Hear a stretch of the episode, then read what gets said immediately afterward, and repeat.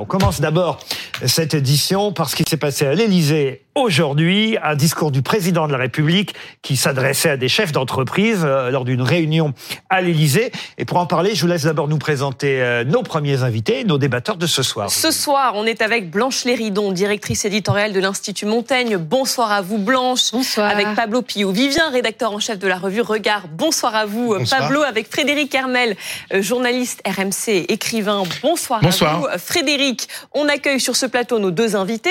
Euh, Fabien Villedieu, délégué du syndicat Sudrail, bienvenue sur ce plateau. Et puis Edwige Chevrillon, bonsoir à vous. C'est votre première fois avec nous. Absolument, tout à fait. Bienvenue. Bienvenue, rédactrice en chef du Grand Journal de l'Écho sur BFM Business. Bienvenue à vous. Vous Vous allez avoir dit, du boulot avec moi parce que pour l'économie, je suis pas, je suis pas on va essayer, on va essayer. Autant vous dire. On va essayer. D'accord. On va donc revenir sur Je suis cette prévenue. Petite phrase d'Emmanuel Macron. Il présentait, vous l'avez dit à l'Élysée, un nouveau programme pour accompagner la montée en puissance de certaines petites et moyennes entreprises et il tape du poing sur la table, le président. On l'écoute. Je vois avec inquiétude, je vous le dis franchement, le discours ambiant. Et j'ai le sentiment, quand je regarde ces derniers mois, qu'on se fait arriver. Quand j'écoute les grands débats, au fond, l'assurance chômage, les retraites, on peut redistribuer. Pour revenir en arrière. Les réformes, on pourrait mettre sur pause. C'est le moment de savoir comment on va être plus gentil, comment on va engager. euh, Réveillez-vous. Je vous le dis en toute sincérité. Réveillez-vous.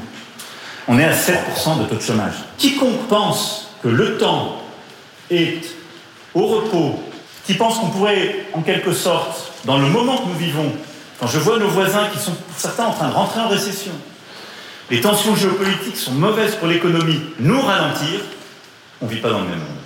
Réveillez-vous. Alors, on a tout de suite envie de vous demander, euh, Edwige Chevrillon, si ce réveillez-vous, c'est le traverser la rue, évidemment, mais adressé aux entrepreneurs cette fois. Oui, c'est un peu la même chose. Alors, il était devant un parterre d'entre- de- d'entrepreneurs, plutôt des, des petites entreprises, hein, même s'il y avait tout le patronat, euh, les syndicats patronaux, comme on dit, qui étaient représentés euh, devant lui. Mais en fait, ça, ça rappelle évidemment à cette expression, il suffit de traverser la rue. C'est peut-être, euh, j'ai envie de dire, lui aussi peut se réveiller, euh, Emmanuel Macron, parce que là, c'est sûr qu'il y a des discussions assez violentes entre les syndicats, les syndicats patronaux et le gouvernement sur l'histoire de cagnotte, et puis sur l'histoire de réforme des retraites, euh, euh, feuilleton 2. Mais pour l'instant, on a un gros problème en France, c'est 3 000 milliards de dettes. Donc on attend les réformes. Il faut quand même qu'il essaye, Emmanuel Macron, de trouver des économies. Et là, il dit aux partenaires sociaux, aux gens qui sont devant lui, bah, il faut que vous fassiez vous-même des réformes. Donc c'est là où quand même il, a un peu, il y a une ambiguïté un peu étonnante. Et puis surtout, c'est qu'il dit, et là il a raison pour le coup, c'est vrai qu'en France, il y a euh, 355 000, c'était les derniers chiffres, hein, emplois non pourvus, notamment bah, chez les restaurateurs. euh, euh, vous qui aimez bien les restaurants, euh, Laurent Ruquier, vous savez bien, et l'hôtellerie. Bah oui, bah si, mais je vous écoute souvent. Euh, Il y, a, il y a des tas de, bah, il y a des tas de restaurants. Moi qui bah, mange à la maison tous les soirs en rentrant ici- d'ici, mais bon, allez-y. il y a des tas de, non, mais il y a des tas de restaurants et d'hôtelleries où en fait on on peut pas, ils arrivent pas à fournir des dîners, à, à suivre. Donc il y a des- Alors qu'il y a 7% de chômage, c'est ce qu'il dit. 7,4% de chômage même parce que ça y est, c'est en train de, de remonter. C'était 7,2, on est à 7,4. Donc c'est un peu comme ça euh, qu'on se trouve confronté à une ambiguïté, c'est-à-dire que c'est vrai qu'il y a euh, 400 000, on va dire, emplois non pourvus. Puis de l'autre côté, euh, il y a des gens qui cherchent. euh, Et à qui euh, la faute alors Pourquoi ce déséquilibre? Pourquoi il y a 3, plus Qu'est-ce de 300 000 emplois non pourvus et un peu plus de 7% de chômage? Bah, je pense que un peu de deux. Je parle sous le contrôle de mon de mon voisin de gauche. Non, mais euh, il y a quand même. Elle a fait exprès de dire de gauche. Oui, j'ai- fait gauche parce que vous avez fait exprès de le mettre à ma gauche, j'imagine. non, c'est que euh, il y a des problèmes de rémunération. Dans l'hôtellerie, c'est évident, l'hôtellerie-restauration, dans les euh, aussi dans tous les métiers euh, d'agent de service. Il y a un problème aussi euh, de C'est vrai, euh, mais pardon, de oui. Je, je, et là, je vous interromps parce que ce que je comprends pas, c'est que il aura beau dire au patron réveillez-vous, euh, ils demandent que ça. euh, les patrons justement d'engager, d'engager des gens. Ils ont du mal à les trouver. Je vois pas comment ils peuvent les trouver, puisque manifestement, il, voilà, il y a personne qui se présente. Il y a personne qui se présente, ça c'est clair. Hein. Euh, mais il y a une question de rémunération. Beaucoup, on voit bien qu'il y a des branches, comme on appelle ça des branches. Vous avez, vous travaillez dans la branche hôtellerie, vous travaillez dans la, la branche de service, euh, qui sont où les salaires sont en dessous du SMIC. Donc euh, les conditions de travail sont très alors, difficiles. ça, alors ça sous-entend réveillez-vous, payez les mieux?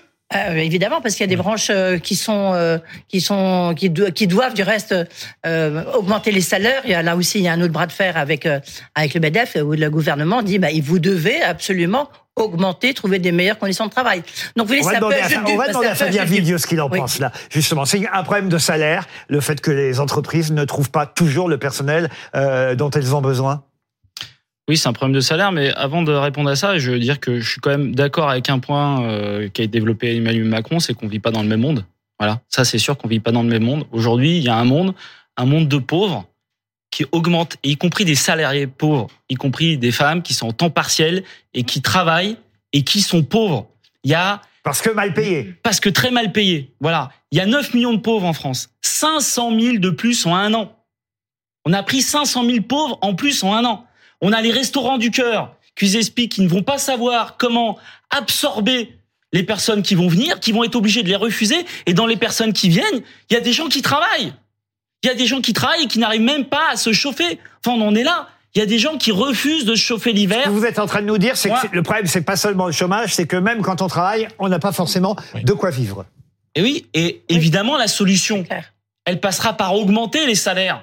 Il faut augmenter les salaires. Enfin, si on n'arrive pas à embaucher, c'est que les salaires sont. Oui, mais parce que c'est il y a le Enfin, problème. moment donné- Il y a un moment donné, il y a un moment donné, les choses sont simples. hein. C'est la loi de l'offre et la demande. C'est marrant parce que Mais- les libéraux passent leur temps à nous parler de loi de l'offre et la demande. Et ben, si là, effectivement vous n'arrivez pas à avoir des personnes qui viennent, c'est que les salaires sont pas assez rémunérateurs. Les, salaires, les salaires nets, parce que les salaires bruts sont plutôt pas mal. Le problème, c'est ce qu'il y a au fin, à la fin. où, ouais. Bah oui, mais c'est ça le problème, c'est-à-dire que Les charges. bah les charges sociales, enfin, sont tellement énormes. Et pour le patron aussi. cotisations. Moi, les, oui, les charges, oui, c'est chacun, c'est une charge pour les patrons. C'est des cotisations, je suis d'accord avec toi. Mais quand tu vois la différence entre le salaire brut d'un employé moyen, qui est plutôt correct, et ce qu'il a, ce qu'il peut dépenser à la fin, c'est un, c'est une, c'est un, c'est une vraie question. Pardon, je vais revenir loin dans le temps, mais parce qu'on on est en train de parler euh, d'un secteur, et on, on- d'ailleurs c'est- on l'a dit euh, au moment euh, de, de la discussion sur la loi immigration, euh, c'est le secteur en tension de la restauration, on a du mal à trouver oui. du personnel. Mais justement, j'ai souvenir, c'est lointain dans ma mémoire, mais j'ai souvenir quand même que Nicolas Sarkozy, je crois que c'est lui, avait fait passer la TVA à 5,5 en disant... C'est Chirac. Euh, c'était Chirac, Chirac, ouais, mais, c'était Chirac. mais je me demande si c'était pas Nicolas Sarkozy qui Le était premier, euh, le premier, c'était Chirac, qui et en était à ce fait, moment-là les, les- les au- restaurateurs au- l'ont pas, euh, au l'ont- budget.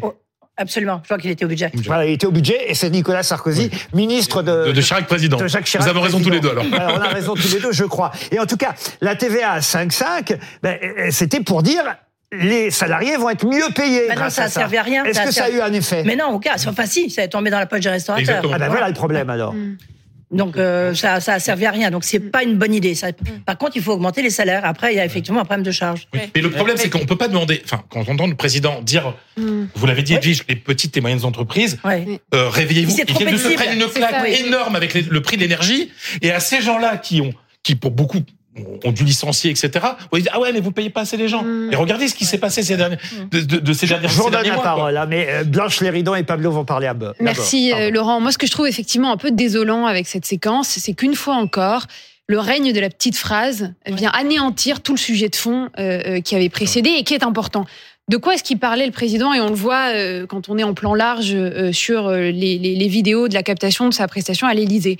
Il venait parler d'un nouveau programme pour promouvoir les ETI en France. Qu'est-ce que c'est les ETI en France?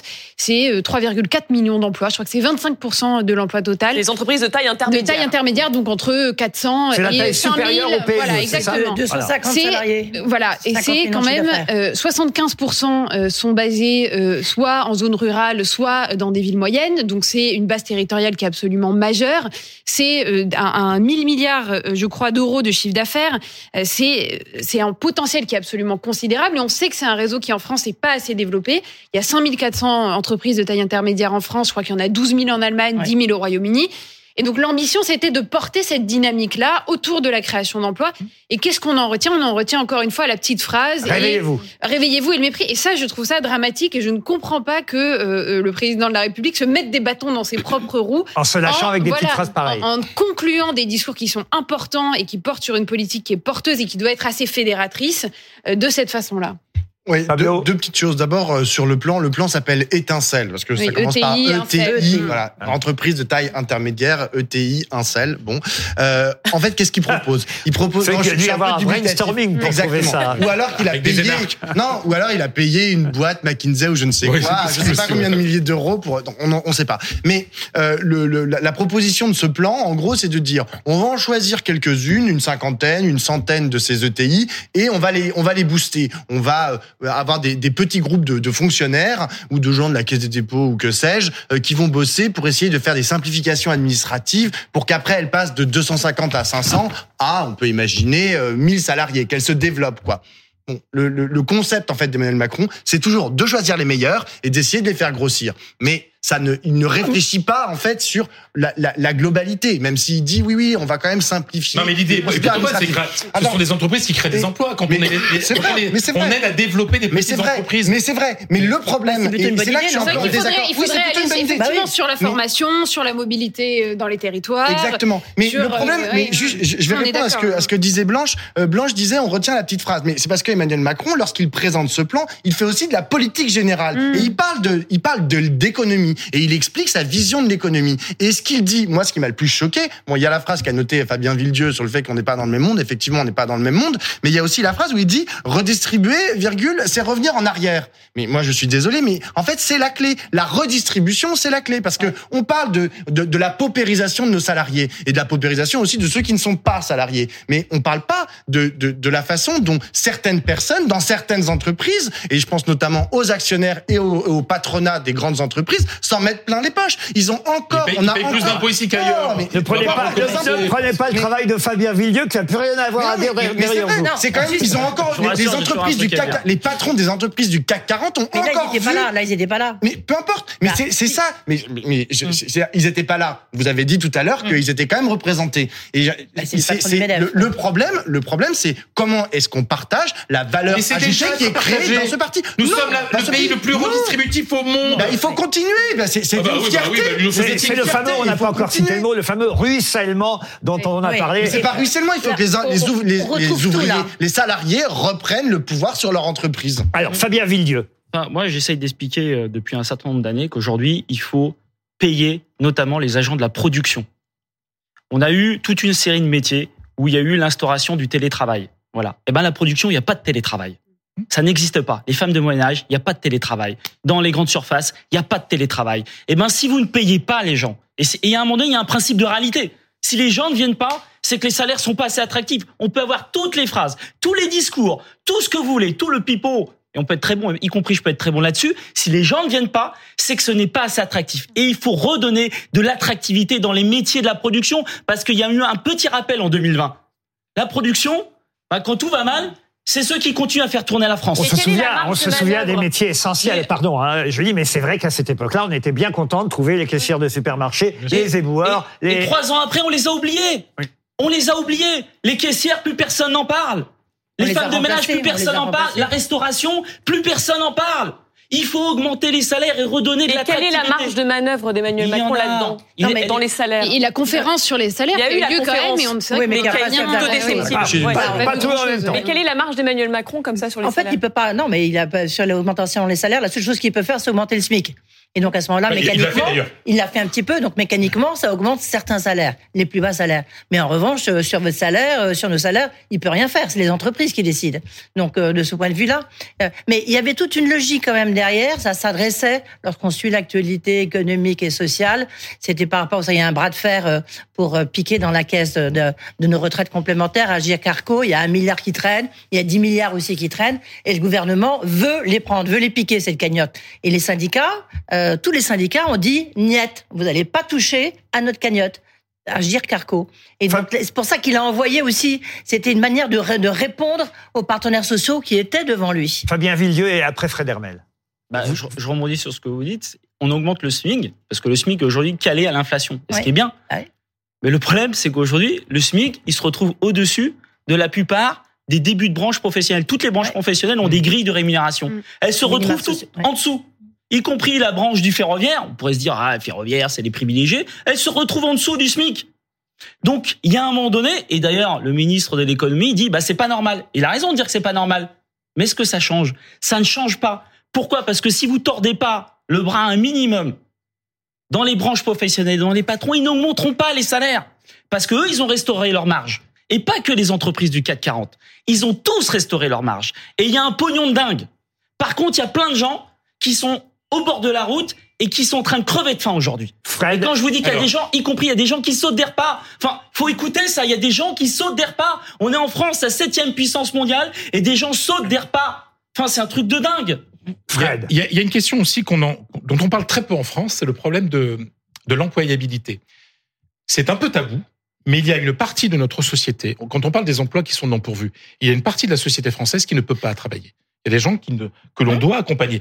Il y a, il y a, il y Ils a sont restés trop longtemps. en dehors de du travail ou même des, des jeunes. Il y a beaucoup de jeunes. Il y a le SEJ, par exemple, le contrat engagement jeune, Oui. où en fait, où on paye des jeunes entre 16 et 25 ans qui n'ont pas de formation, qui, n'ont, Mmh. qui, qui sont sortis du système scolaire, etc., qui n'ont pas de travail, pour qu'ils acceptent de faire une formation gratuite.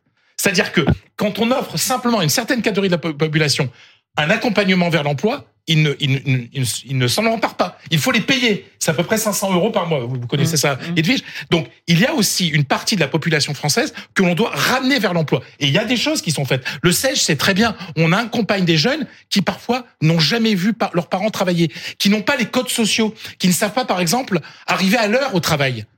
Ça, ça va au-delà. Donc, dire qu'il y a tant de personnes qui ne travaillent pas et qu'on va pouvoir combler des emplois non euh, comment dire non non pourvus Pourvus. avec ces gens-là, c'est totalement illusoire. Il y a des gens chez nous qui ne peuvent pas travailler, c'est une réalité. Et, dans- et ce gouvernement, il faut le reconnaître, notamment à travers le jeune, est en Oui, train le, est en train et voilà est en train d'accompagner ces gens vers le travail. Mais ça va prendre du temps.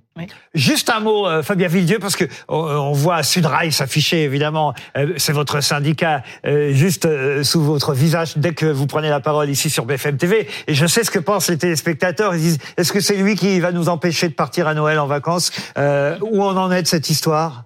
Bah écoutez, là on a fait une consultation de nos adhérents pour savoir si on signait l'accord euh, salarial. Encore une fois, l'accord salarial. L'accord qui est proposé est en dessous de l'inflation, donc il est hors de question. Ce qu'il faut se rendre compte, c'est qu'en ce moment on a des accords salariaux qui sont en dessous de l'inflation, c'est-à-dire que vous perdez du pouvoir 4%, d'achat, c'est ça ce qui est le cas euh, 2,6%. Sur Et l'ensemble des salariés, hein. mais les Sur roulants c'est l'ensemble- 4%. Sur l'ensemble des, oui, mais bon. euh, Ah oui oui c'est pas pareil. bah, et moi, C'est pas pareil le comptable dans le bureau que, que le roulant. Je, je suis pas là pour représenter le roulant, même si je suis conducteur de train, je suis là pour représenter tous les cheminots de la SNCF. Et donc du coup, on est parti, on va pas signer l'accord, voilà. Mardi, on a une intersyndicale avec la CGT et on verra ce qu'on fera. Nous, en tout cas, on proposera une grève au mois de décembre. Bah voilà, c'est ça. C'est toujours euh, au moment de Noël que vous proposez les grèves, quand même. Ah oui, mais les NAO, c'est pendant le mois de décembre. Il faut qu'ils décalent les NAO, quoi. Alors voilà. Vous voulez un scoop Il y aura pas de grève. Pourquoi? Mais parce qu'ils savent très bien qu'ils vont obtenir ce qu'ils veulent, parce qu'en plus, comme il y a les Jeux Olympiques, c'est l'année parfaite pour les négociations.